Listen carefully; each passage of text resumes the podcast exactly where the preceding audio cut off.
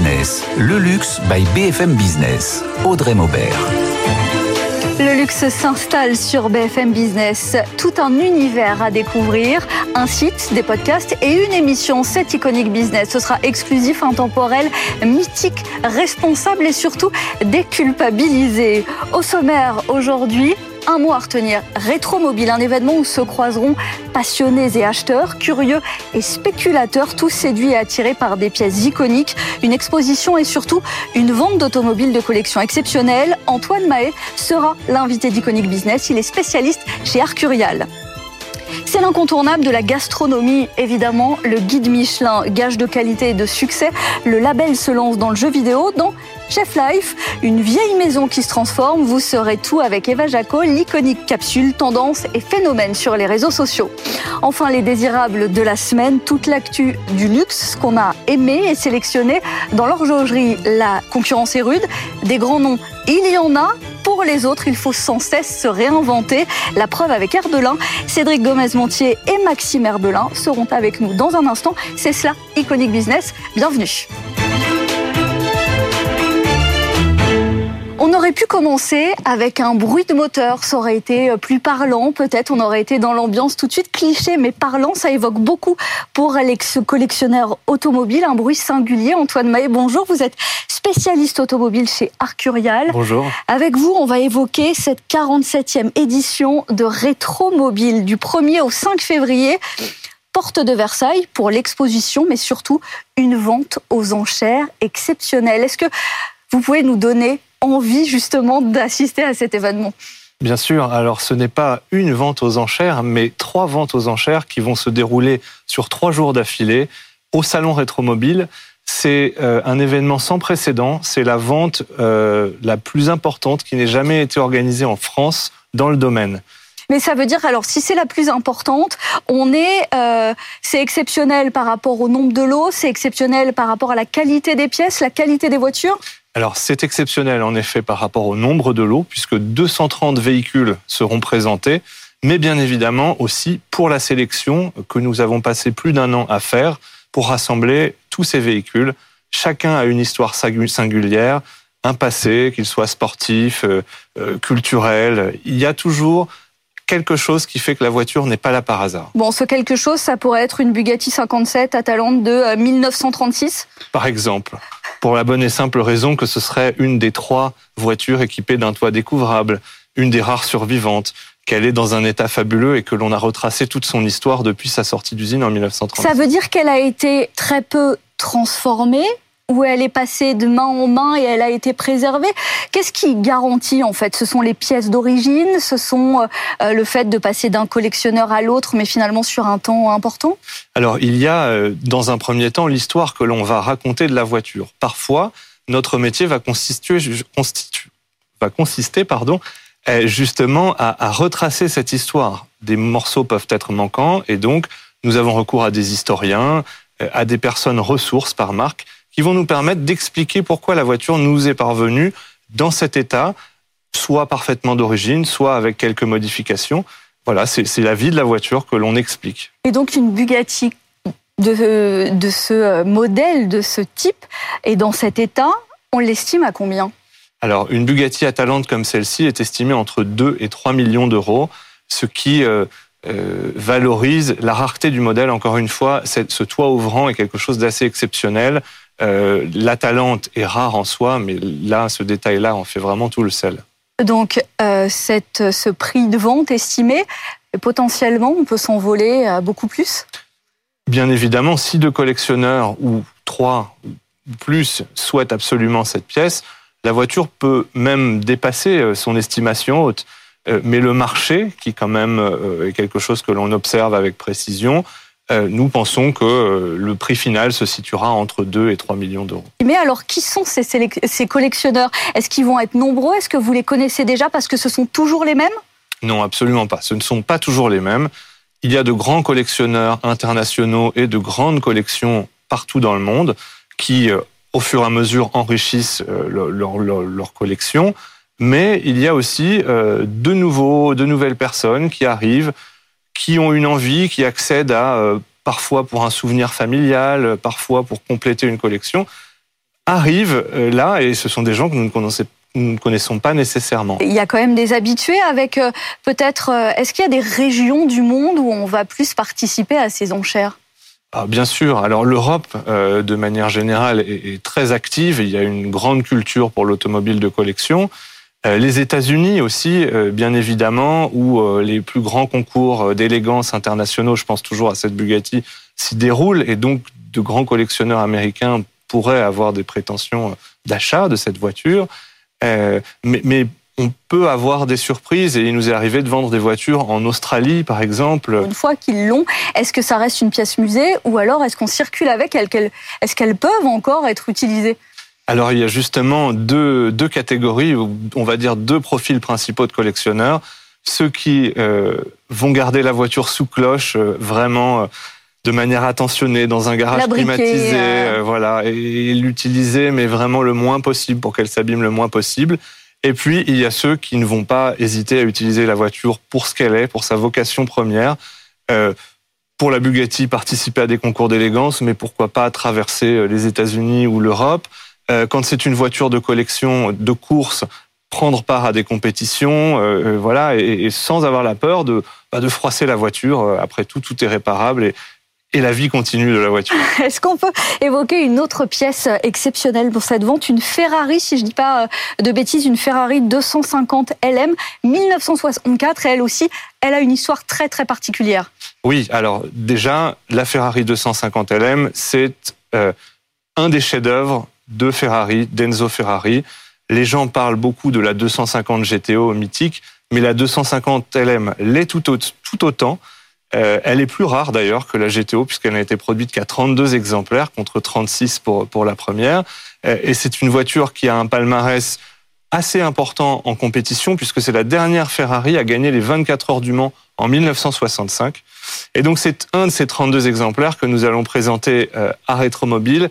C'est la clé de voûte en quelque sorte de l'ensemble que nous allons proposer, la Star.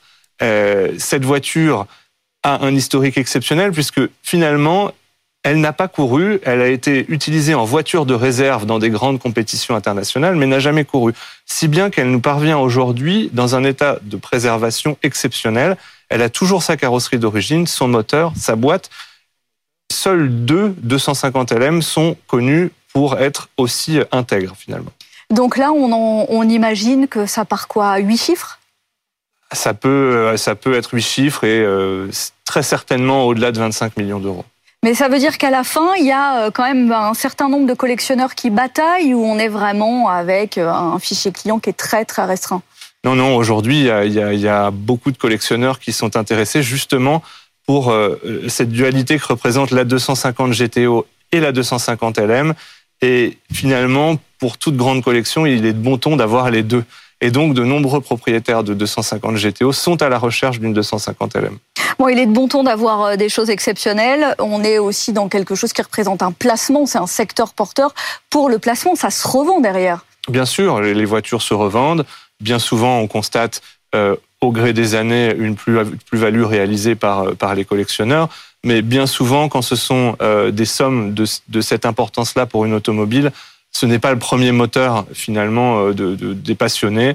C'est la passion, c'est euh, les souvenirs que, que vont ressusciter euh, la voiture, la pièce. C'est avant tout ça, le plaisir que l'on va prendre avec la voiture. Bon, dans tous les cas, la passion, ça fait vendre. On va de record en record. Retour sur le phénomène avec euh, Erwan Maurice. On va voir avec lui, eh bien, justement, toutes ces ventes qui se succèdent et ces chiffres qui s'envolent hein, avec une tendance vraiment, c'est exponentiel, hein, Erwan. Ah, ça donne le tournis, Audrey.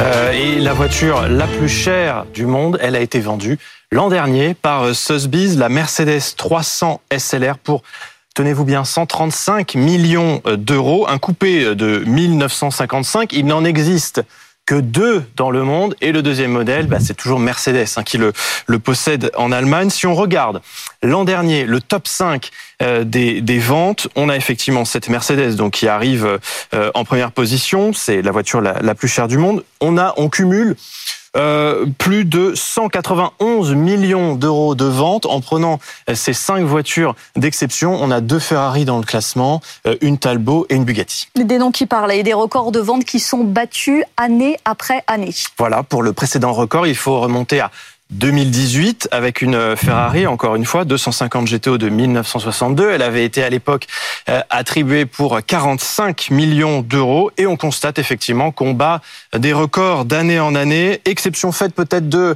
l'année 2016, qui est un montant un peu moins élevé que 2014. On était à 33 millions d'euros euh, contre 35 millions pour euh, celle qui est partie en 2014. Euh, Erwan, ça veut si bien que pour la première fois, et on va le voir avec vous, qu'une voiture est entrée dans le top 10 des objets les plus chers aux enchères. Il y a vraiment quelque chose qui a basculé. Bah, effectivement, et ça c'est un, classement établi euh, par l'agence France Presse qui nous le dit. Regardez, si vous prenez par exemple les quatre premiers euh, objets les plus chers au monde, ah, ce sont des œuvres d'art. Hein. Euh, numéro un, le Salvador Mundi de Léonard de Vinci, qui s'est vendu 450 millions d'euros. Et pour la première fois, donc, une voiture, cette Mercedes, entre dans euh, ce fameux classement à la septième position. Merci Erwan Maurice. Et donc on a de quoi affoler les compteurs en marge de Rétromobile. Il y aura aussi cette vente, la dixième vente annuelle parisienne pour RM Sotheby's. 1er février dans les salles du Carrousel du Louvre. 98 lots, dont des kits de réparation, des Ferrari, des Porsche et une Bugatti Chiron profilée dont le prix de vente est estimé à plus de 4 millions d'euros. Un collectionneur nous a ouvert son garage, son musée, devrais-je dire. Reportage Eva Jaco. Cette voiture que vous voyez derrière moi est l'un des derniers modèles conçus par les frères Maserati. Il s'agit d'une Oscar 1963. C'est un des 98 exemplaires habillés par la carrosserie Zagato. Elle fera partie de la vente RM Sotheby's qui se tiendra au Carrousel du Louvre le 1er février prochain. Et pour Iconic, nous avons la chance de la découvrir en exclusivité.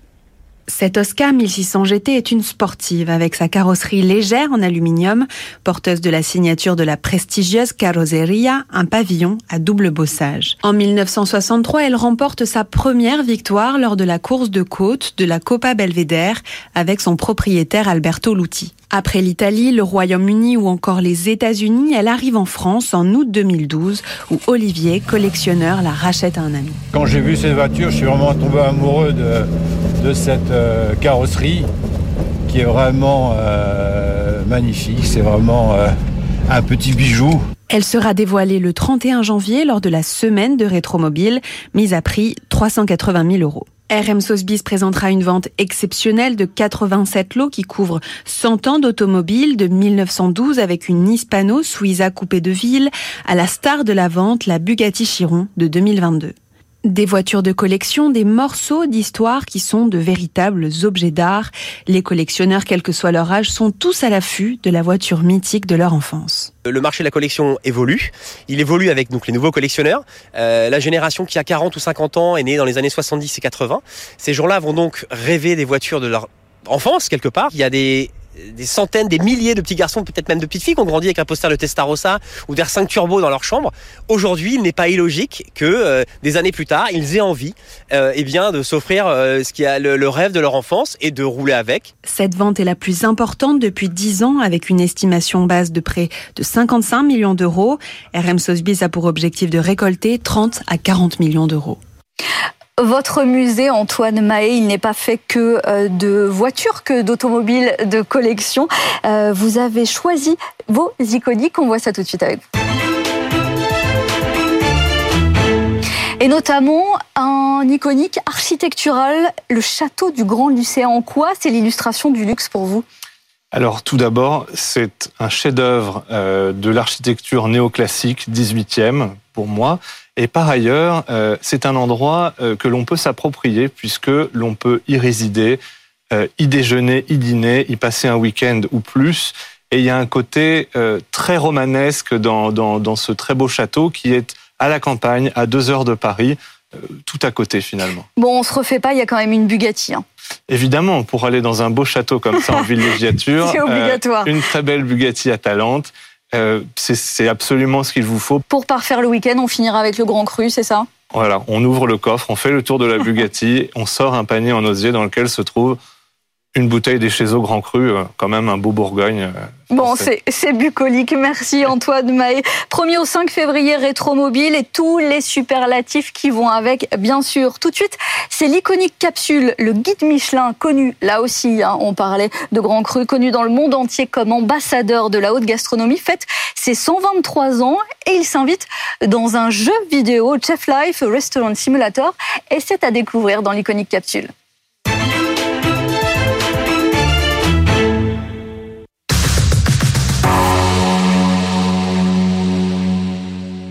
Ce nouveau jeu de simulation Feel Good lancé par Nacon et le studio Cyanide en partenariat avec le guide Michelin fait entrer la gastronomie chez les gens à la manière d'une télé-réalité culinaire.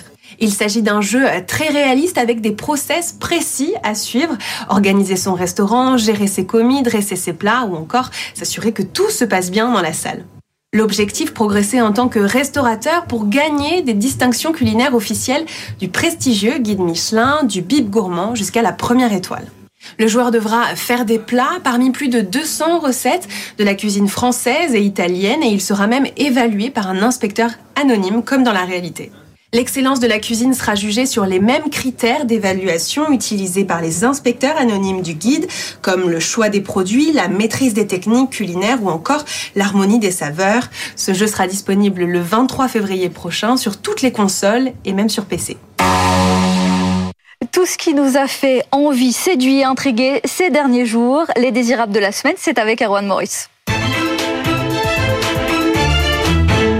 Avant de retrouver nos invités pour cette autre partie, Cédric Gomez-Montier et Maxime Herbelin, et d'évoquer l'horlogerie française, non suisse, c'est à retenir. Erwan, cette saison, on part au ski où les marques de luxe sont de plus en plus présentes sur les pistes. Bah oui, qui a dit qu'il fallait forcément ressembler à Bibendum hein, quand on part à 2000 mètres d'altitude. On a aussi euh, droit au style du casque aux après-ski. Les maisons de luxe n'ont plus du tout peur hein, de s'associer avec des équipementiers pour sortir euh, des collections euh, spécifiquement pour l'univers du ski c'est le cas de l'italien Pucci qui s'associe à Fusalp pour une combinaison euh, très colorée à 1400 euros. Et ce n'est pas une première, hein. loin de là. Les marques de luxe qui ont euh, leurs capsules ski euh, sont de plus en plus nombreuses. Vous pouvez par exemple associer cette toute nouvelle combinaison euh, à un masque Vuitton à 900 euros ou des après-ski Prada à 1500 euros. Et la valise, on l'a, le maroquinier Moana pose ses valises au bon marché avec un atelier de personnalisation. Voilà, c'est totalement dans l'esprit de l'identité de cette industrie du luxe, à savoir le désir de posséder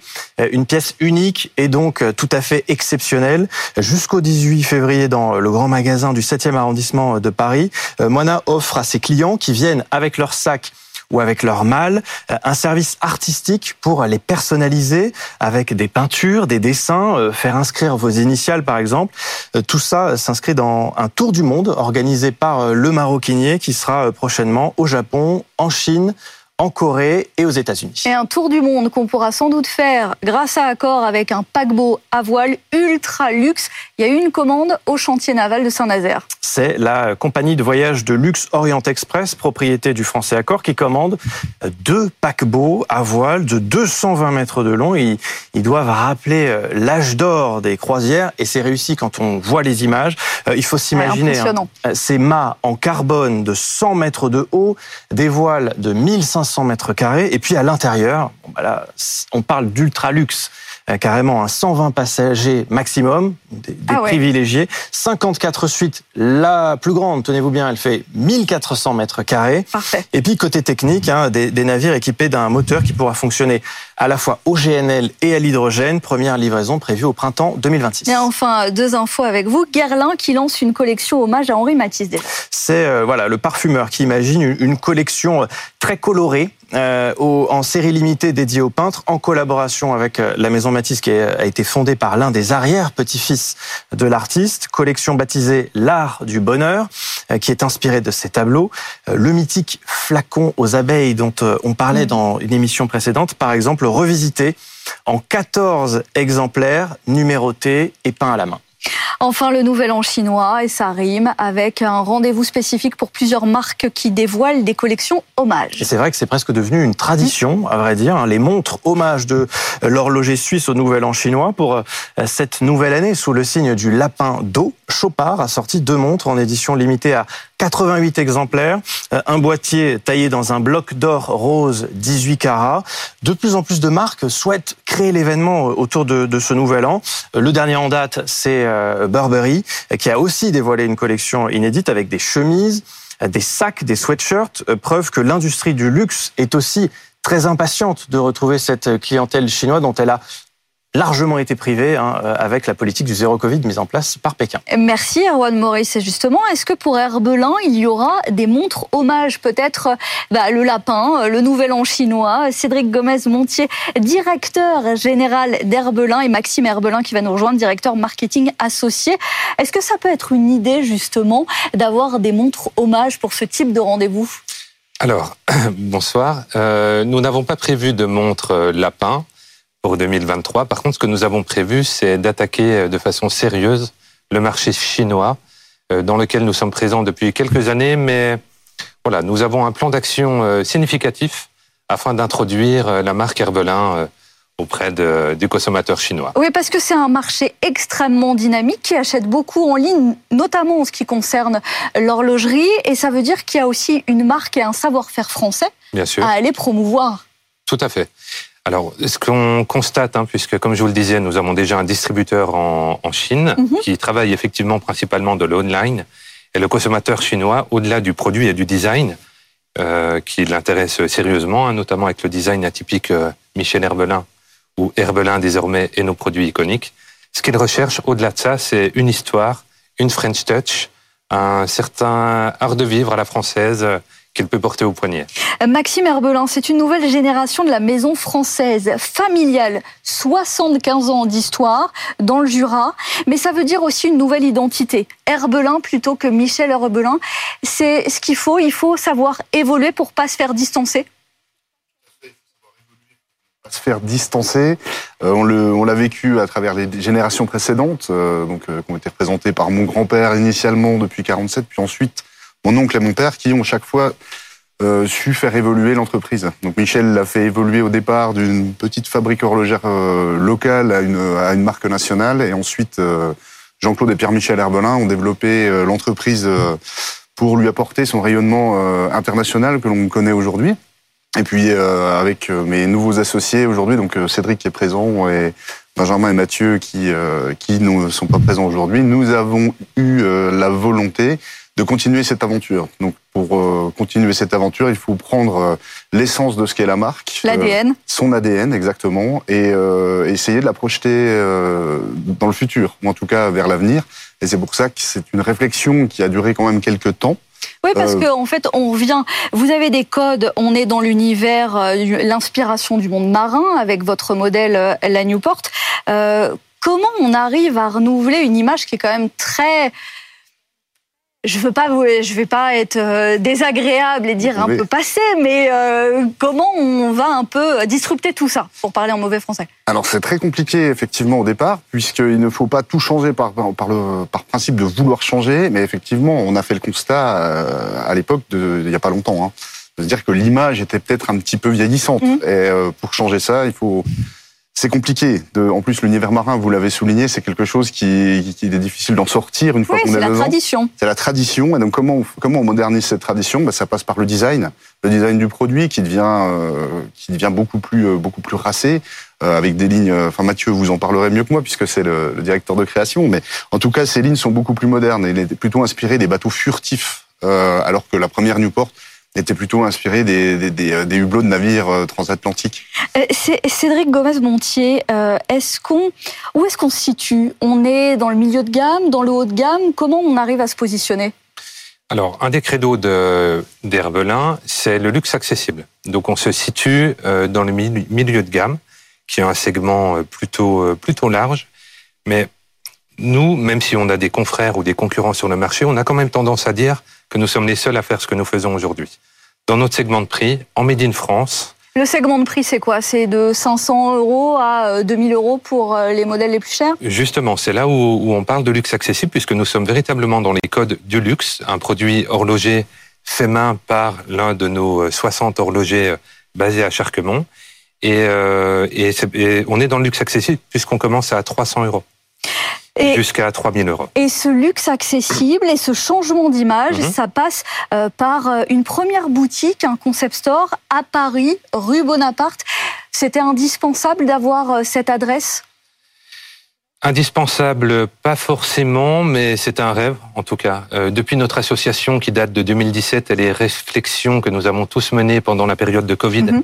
et de confinement qui nous ont justement menés à faire évoluer fortement et très rapidement la marque, euh, nous avons décidé, nous sommes entrés en, recherche d'un local.